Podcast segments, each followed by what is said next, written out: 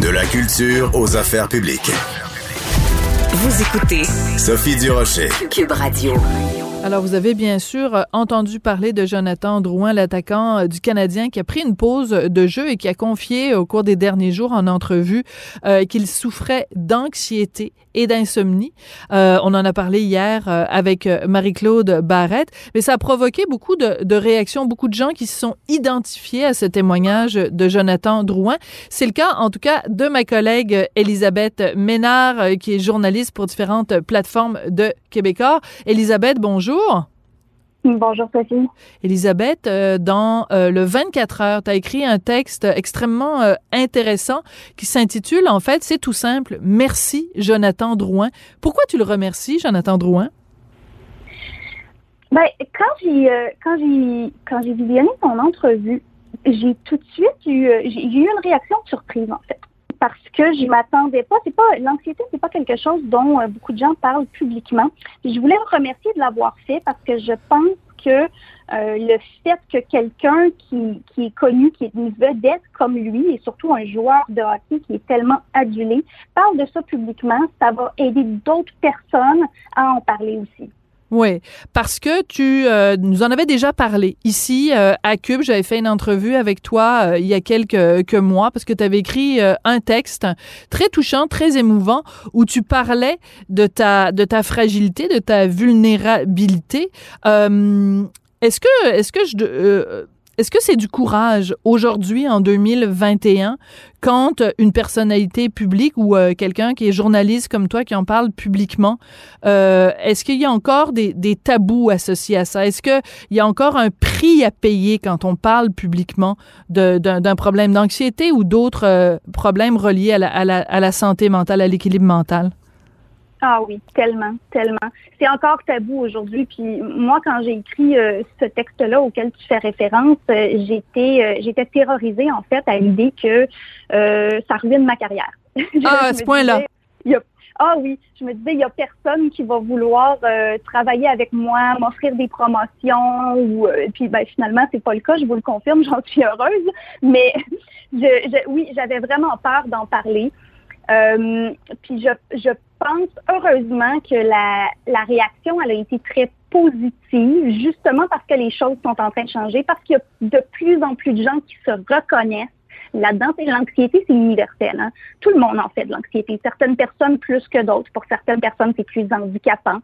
Euh, d'autres euh, réussissent heureusement à vivre avec ça, mais je pense qu'on l'a tous déjà ressenti. Donc, le fait d'en parler, ça, ça lève un peu les tabous, mais, mais il en existe encore parce que euh, je pense que d'avouer publiquement qu'on a un problème de santé mentale, euh, puis encore plus dans le domaine du travail, euh, les gens pensent qu'on est peut-être moins euh, compétent, moins apte au travail. C'est ça, c'est admettre une, une fragilité. Euh, et s'il y a un domaine où on veut pas être fragile, justement, c'est bien le domaine de, de, dans, dans, dans, le milieu du travail parce que justement, c'est tellement compétitif. Puis euh, on, on, on, a toujours cette idée de se dire bon ben si c'est pas moi, il y en a il y en a dix autres ou vingt autres qui, attendent derrière moi, qui sont prêts à prendre ma place. Donc c'est pas évident. Et quand on regarde quand même euh, le cas de Jonathan Drouin. Euh, on peut pas s'empêcher, et tu le fais dans ton texte, de penser évidemment à Simone Biles. Moi, je sais jamais comment prononcer son nom. Là. je vais sûrement faire une erreur. C'est bien Simone Biles, donc euh, aux Jeux Olympiques cet été, qui euh, justement s'est même retirée de la compétition parce que elle disait la, la, pression est trop forte. Il y a aussi des joueuses de tennis. Enfin, il y a de plus, en, il y a vraiment un mouvement où les gens disent, regarde. Euh, oui, a mon image publique, mais ce qui est plus important, c'est de prendre soin de moi, de prendre soin de ma personne. C'est ce qu'il a fait Jonathan Drouin.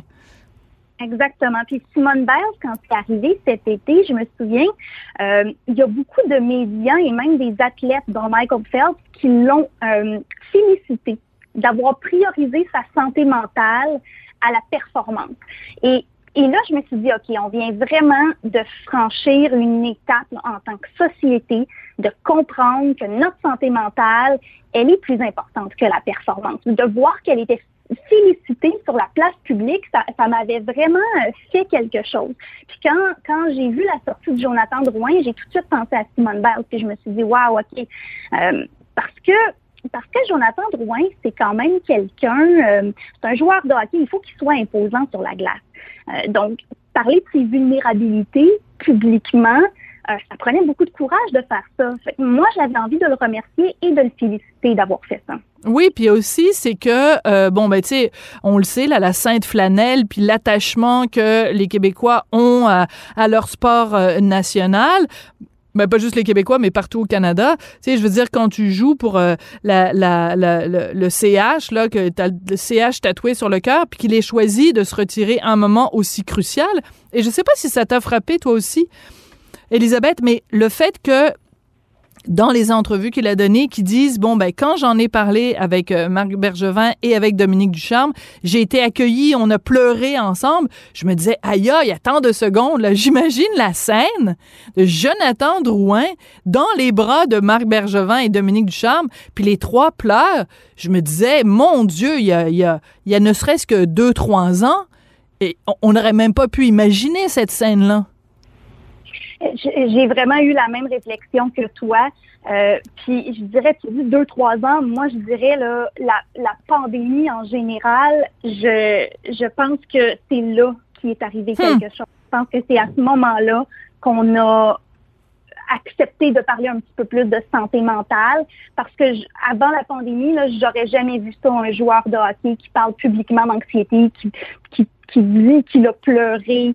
Euh, je pense que ça a réveillé euh, beaucoup de vulnérabilité puis beaucoup de solitude chez les gens, les confinements, les mesures sanitaires, on comprend. Euh, puis que c'est depuis ce moment-là qu'on accepte d'en parler un peu plus. Ouais, et c'est intéressant parce que euh, Drouin lui-même le dit euh, à quel point bon euh, parce que ils, étaient obligés d'être isolés les joueurs du Canadien, hein, ils étaient obligés de d'être confinés dans leur dans leur chambre d'hôtel, loin de leur famille. donc et, et, et il le dit lui-même à quel point la pandémie que lui avait peut-être un problème à la base de, d'anxiété ou, ou, quoi que ce soit, mais que le fait d'être confiné comme ça, que ça avait pas aidé, en tout cas, ces, ces, ces problèmes d'anxiété. Et c'est là qu'on se dit, bon, ben, ces gars-là, ils ont beau être des armoires à glace, ils ont beau euh, mesurer 6 euh, pieds 4 puis être euh, une tonne de muscles, à l'intérieur, on est tous pareils. on a besoin de ce contact-là humain et la, la, la pandémie nous est tous passés dessus, là, comme un comme un camion de 12 roues ou de 14 roues, je sais même plus à combien de roues on est rendu dans les camions là, mais ça a été vraiment un rouleau compresseur sur tout le monde. On a tous été amoché par cette, euh, cette pandémie-là? Tu le dis très bien qu'on a tous besoin du contact humain. Puis moi, j'ai beaucoup de compassion pour Jonathan Drouin, pour tous les joueurs de hockey qui font quand même un métier qui, euh, euh, qui, favorise l'anxiété. Je veux dire, tu es sur la glace, puis tu, tu faut que tu sois imposant, faut que tu faut que tu attaques. tu es, cible, euh, des millions de téléspectateurs te regardent, c'est quelque chose qui naturellement va créer de l'anxiété. Mais quand après un match, euh, tu es plein d'adrénaline, faut que tu rentres tout seul dans ta chambre d'hôtel pour, pour aller dealer avec les attaques que tu as reçues sur la glace, ça doit être extrêmement difficile de se décharger de ça. Hmm.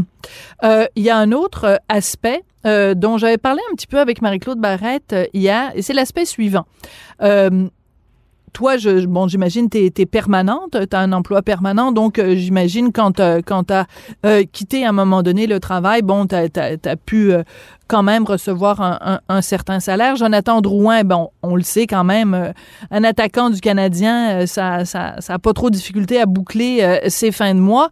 Et l'organisation du Canadien lui a fourni un psychologue puis une aide. Puis bon, il y, a, un entourage qui a pris soin de lui. Mais combien de personnes au Québec qui ont des emplois précaires, qui ont pas, pas d'emploi permanent, qui sont, qui sont pigistes, qui sont entrepreneurs et qui ont besoin de, de, ce filet de sécurité-là et qu'ils l'ont pas. Et ça, c'est inquiétant.